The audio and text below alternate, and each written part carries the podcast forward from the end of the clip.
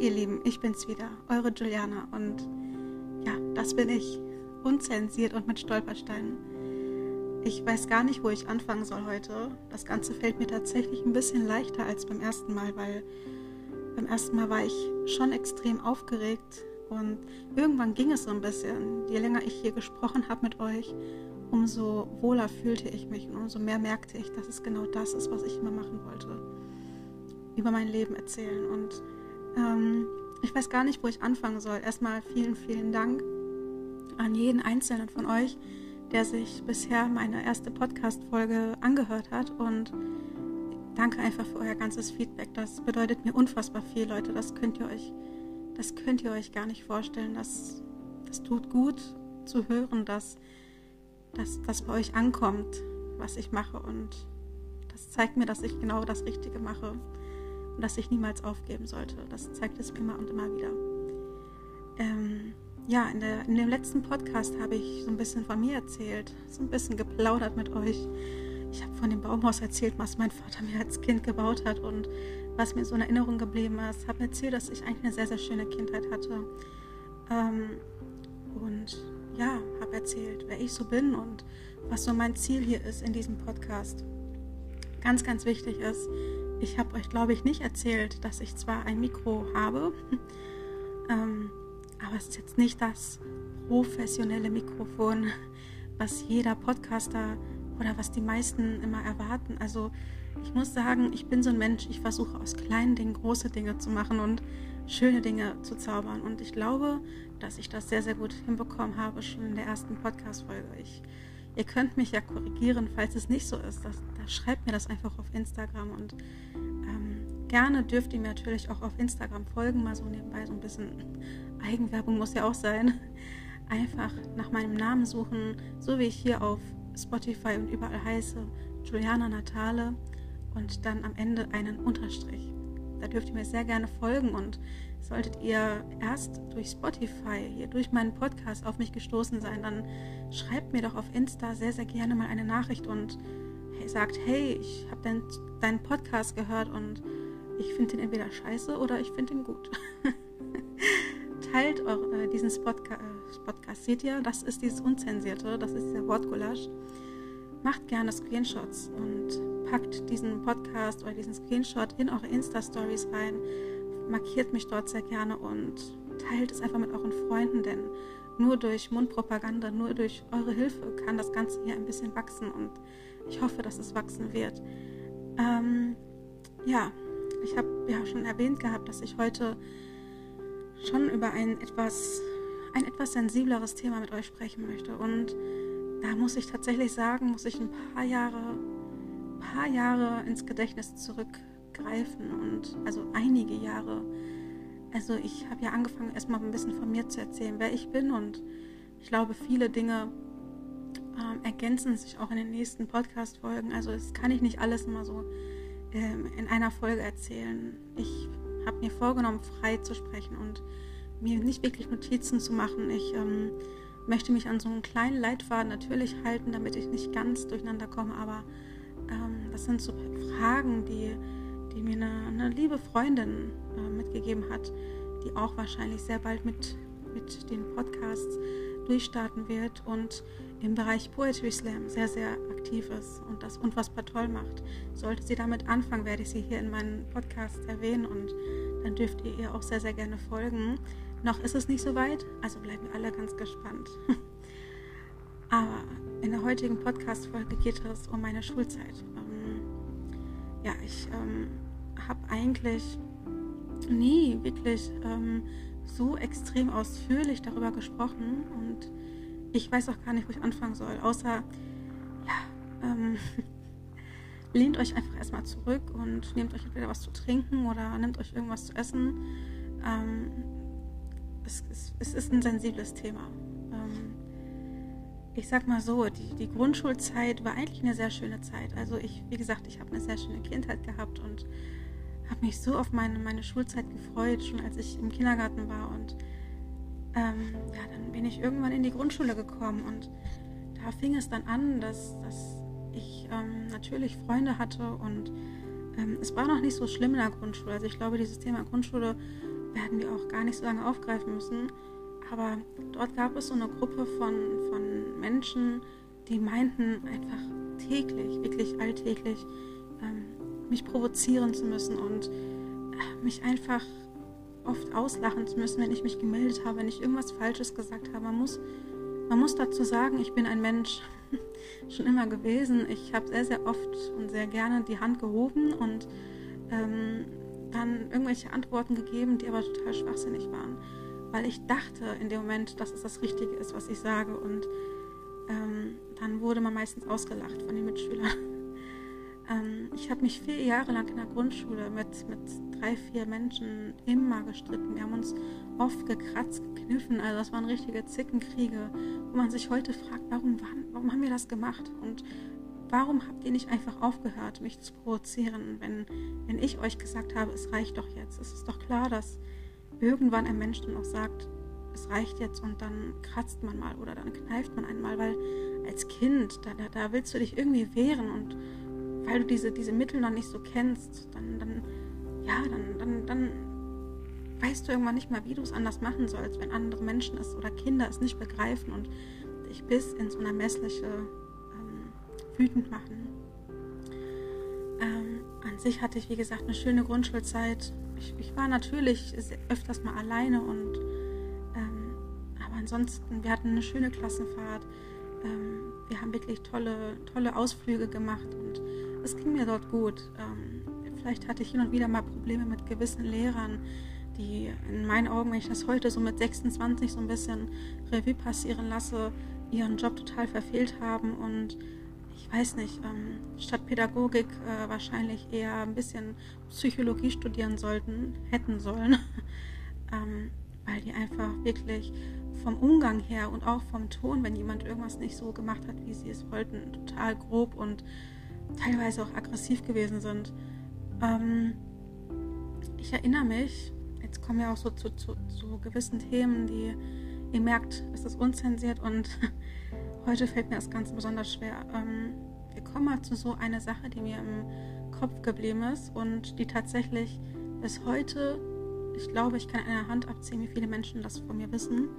Ähm, meine eigenen Eltern wissen das nicht. Und für mich ist das kein, kein Thema, was mich irgendwie zum Weinen bringt oder was mich traurig macht. Rückblickend macht mich diese eine Geschichte, die ich euch jetzt erzählen werde, extrem wütend und wütend, dass ich damals als Kind nichts dagegen getan habe. Ihr müsst euch vorstellen, meine Mutter hat mir immer gesagt, Juliana, wenn du zur Schule gehst, geh immer über die Straße, geh immer durch die Stadt und nimm nie die Abkürzungen, weil du weißt nie, wer dir morgens um sechs oder um sieben entgegenkommt.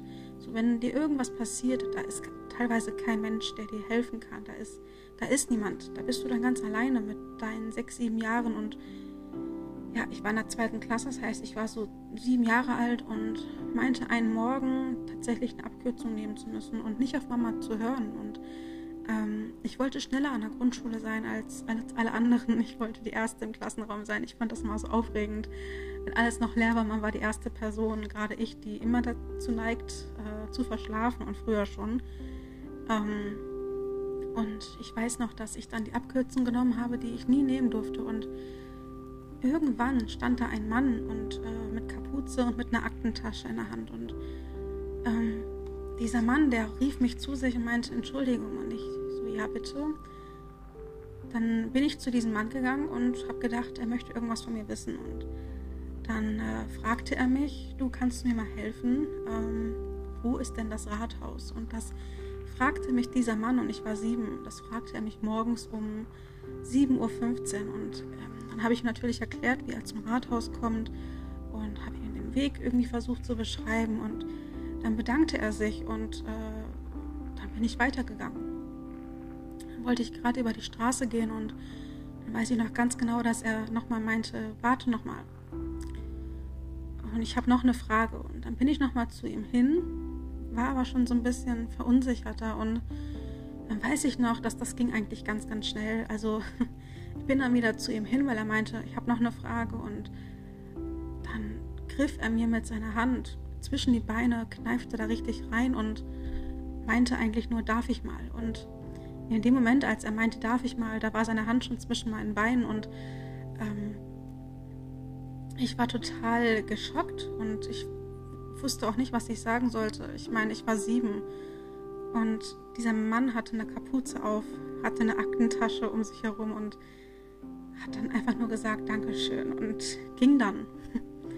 Nachdem er mir mit seiner riesen Hand zwischen die Beine gekniffen hat und richtig, richtig reingegriffen hat. Also das ist, meine ich, genauso wie ich sage. Und ähm, ich weiß, dass ich dann angefangen habe zu weinen, weil ich meine, ich war klein, ich wusste nicht, was das sollte und ähm, bin dann zu spät zum Unterricht gekommen. Und ich weiß, dass ich dann an der Tür geklopft habe und der Unterricht natürlich schon seit fast zehn Minuten anfing an, und alles am äh, Schreiben gewesen ist und ich dann natürlich in den Klassenraum platzte und alles so ein bisschen, ja, komisch war. Ich war am Weinen und ich habe dann direkt vor allen Mitschülern und vor der Lehrerin gesagt, was passiert gewesen ist, dass da ein Mann ist, der mich gefragt hat, wo das Rathaus ist, dass da ein Mann gewesen ist, der dann mir zwischen die Beine gegriffen hat und ganz, ganz komisch gewesen ist. Und deswegen ich zu spät gekommen bin. Und ich weiß noch, dass diese Lehrerin mich vor allen angeschrien hat. Also sie hat wirklich angefangen zu schreien und auf den Tisch zu hauen mit ihrer Faust und meinte, was ich denn für ein unverschämtes Kind wäre, dass ich über sowas Witze mache. Über sowas würde man keine Witze machen. Wenn ich darüber noch einmal einen Witz machen würde, sowas sollte man sich nicht ausdenken. Man sollte nicht lügen, dann würde sie meine Eltern rufen. Und ich weiß nicht, was in meinem Kopf in dem Moment passiert ist und was in dem Moment mit meinem Gehirn passiert ist, aber ich weiß nur heute, dass ich ab diesem Moment, wo sie mit mir gemeckert hat und alle anderen gelacht haben und sie das nicht ernst genommen hat, man hätte diesen Mann vielleicht noch finden können, wie er vielleicht durch die Stadt gelaufen ist. Ähm, ich weiß, dass ich ab dieser Sekunde nie wieder über dieses Thema nachgedacht und gesprochen habe. Es war, als hätte sie mit ihrem Anschreien und mir vorwerfen, dass ich mir sowas ausdenken würde, als hätte sie das innerhalb von wenigen Sekunden aus meinem Gedächtnis gelöscht, was passiert ist. Und ich weiß, dass ich dann natürlich irgendwann mit 14, na nicht 14, aber dass ich mit 15, 16 ungefähr, vielleicht auch mit 17, 18, ich kann es euch nicht mehr sagen, dass ich dann angefangen habe, wieder darüber nachzudenken und ähm, ich bin gar nicht traurig, also ich bin einfach nur wütend, wütend, dass es dass diese Lehrerin mir damals äh, nicht geglaubt hat und dass man diesen Mann hätte finden können, weil ich war jung und im Nachhinein ist mir das nicht egal, aber man, man hätte so viel dagegen machen können. Man hätte ihn tatsächlich an dem Tag noch finden können. Da bin ich mir zu 100% sicher, weil ich frage mich einfach heute mit 26 Jahren, ähm, wie viele Kinder dieser Mann morgens auf dem Weg zur Schule vielleicht noch angesprochen und wie vielen kleinen Mädchen hat er vielleicht noch zwischen die Beine gegriffen und die dann vielleicht am Ende nicht den Mut hatten, zur Lehrerin zu gehen und das zu sagen. Und ich habe diesen Mut gehabt und ich stand da in diesem Klassenraum und sie hat einfach gesagt, über sowas macht man keine Witze, ich solle mich schämen. Und dann war es wie, als hätte ich es für die nächsten, für die nächsten zwölf, 13 Jahre einfach vergessen und nie wieder darüber nachgedacht. Irgendwann habe ich mich daran erinnert und ja, das ist diese eine Geschichte, die ich euch erzählen möchte oder, oder erzählen wollte. Und ähm,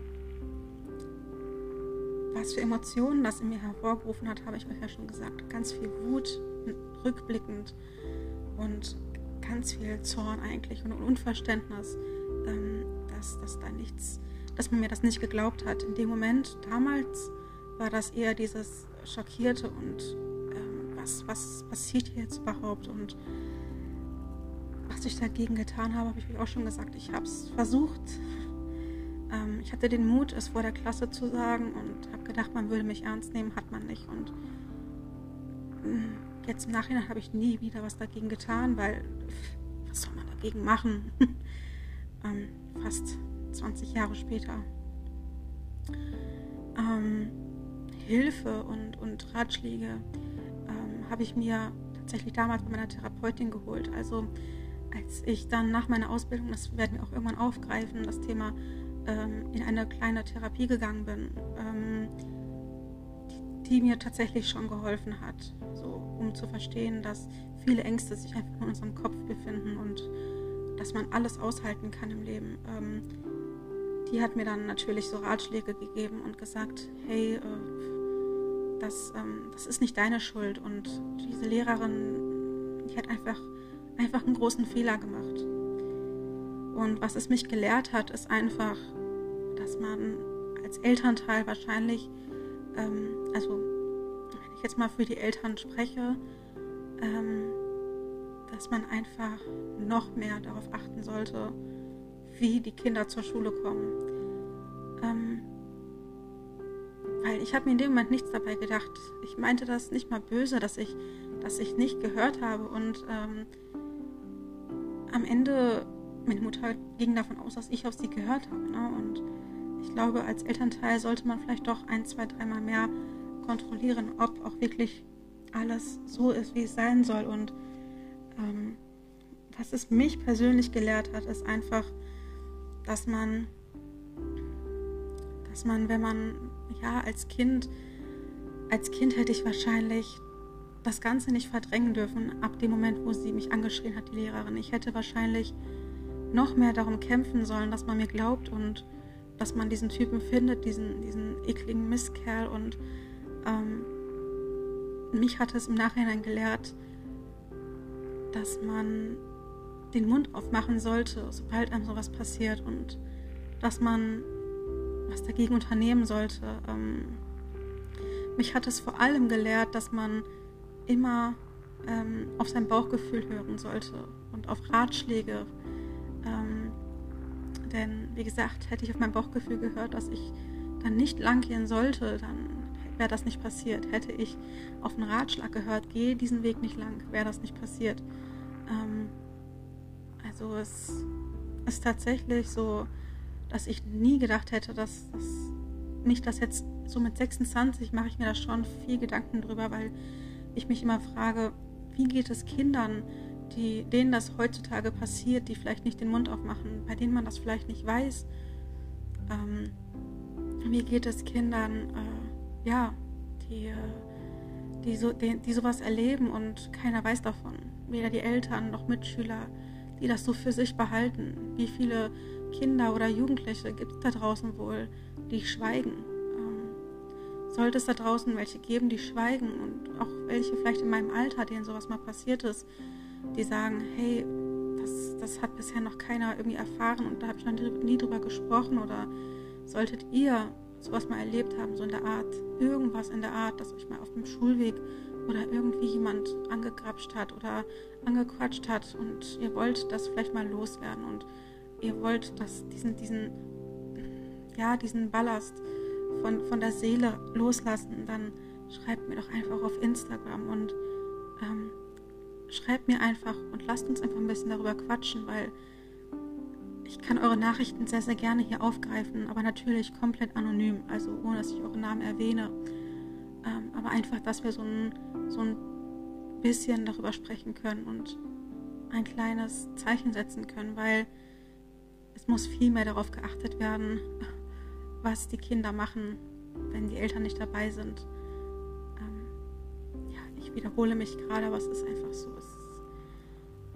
Jetzt gerade, wo ich darüber rede, merke ich wieder, wie, wie widerlich ich mich in dem Moment gefühlt habe, als ich sieben war und wie wütend ich heute bin, wenn ich daran denke.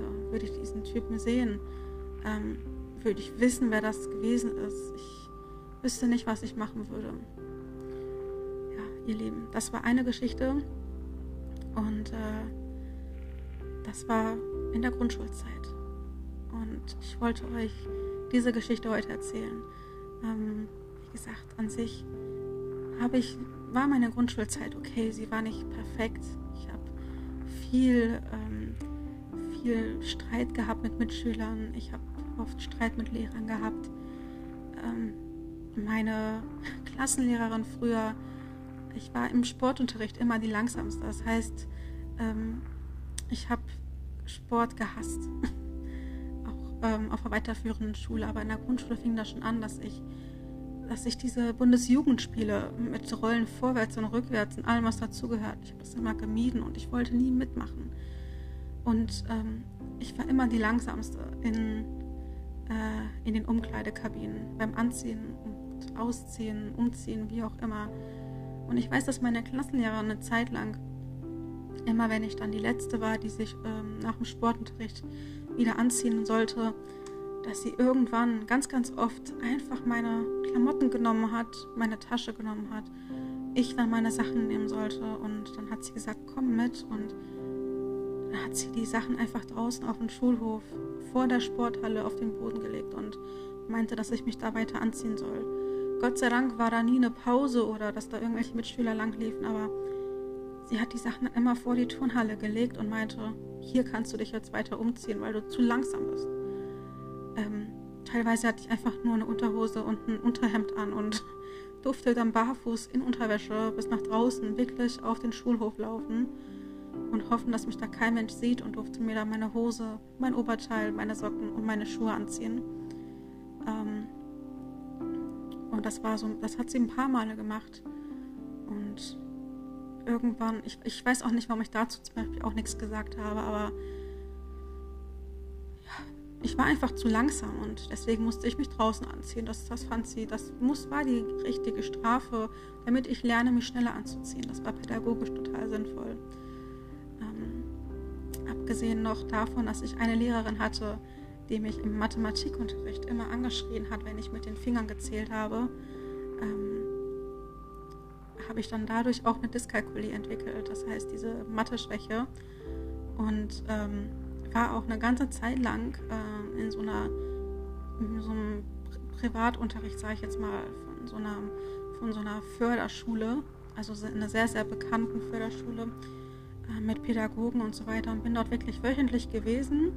Und das hat im Monat wirklich sehr viel Geld gekostet für meine Eltern. Und da habe ich tatsächlich wieder so ein bisschen Mathematik nochmal verstanden. Und das habe ich, wenn ich mich richtig erinnere, ich weiß nicht, ob ich das in der Realschulzeit oder in der Grundschulzeit gemacht habe. Ich glaube, das war dann die Realschulzeit, weil diese Lehrerin in der Grundschule schon missgebaut hat. Die fing an, mir zu verbieten, mit den Fingern zu zählen und das ist das Schlimmste, was man machen kann. Und ein Kind sollte so zählen, wie man, wie es möchte.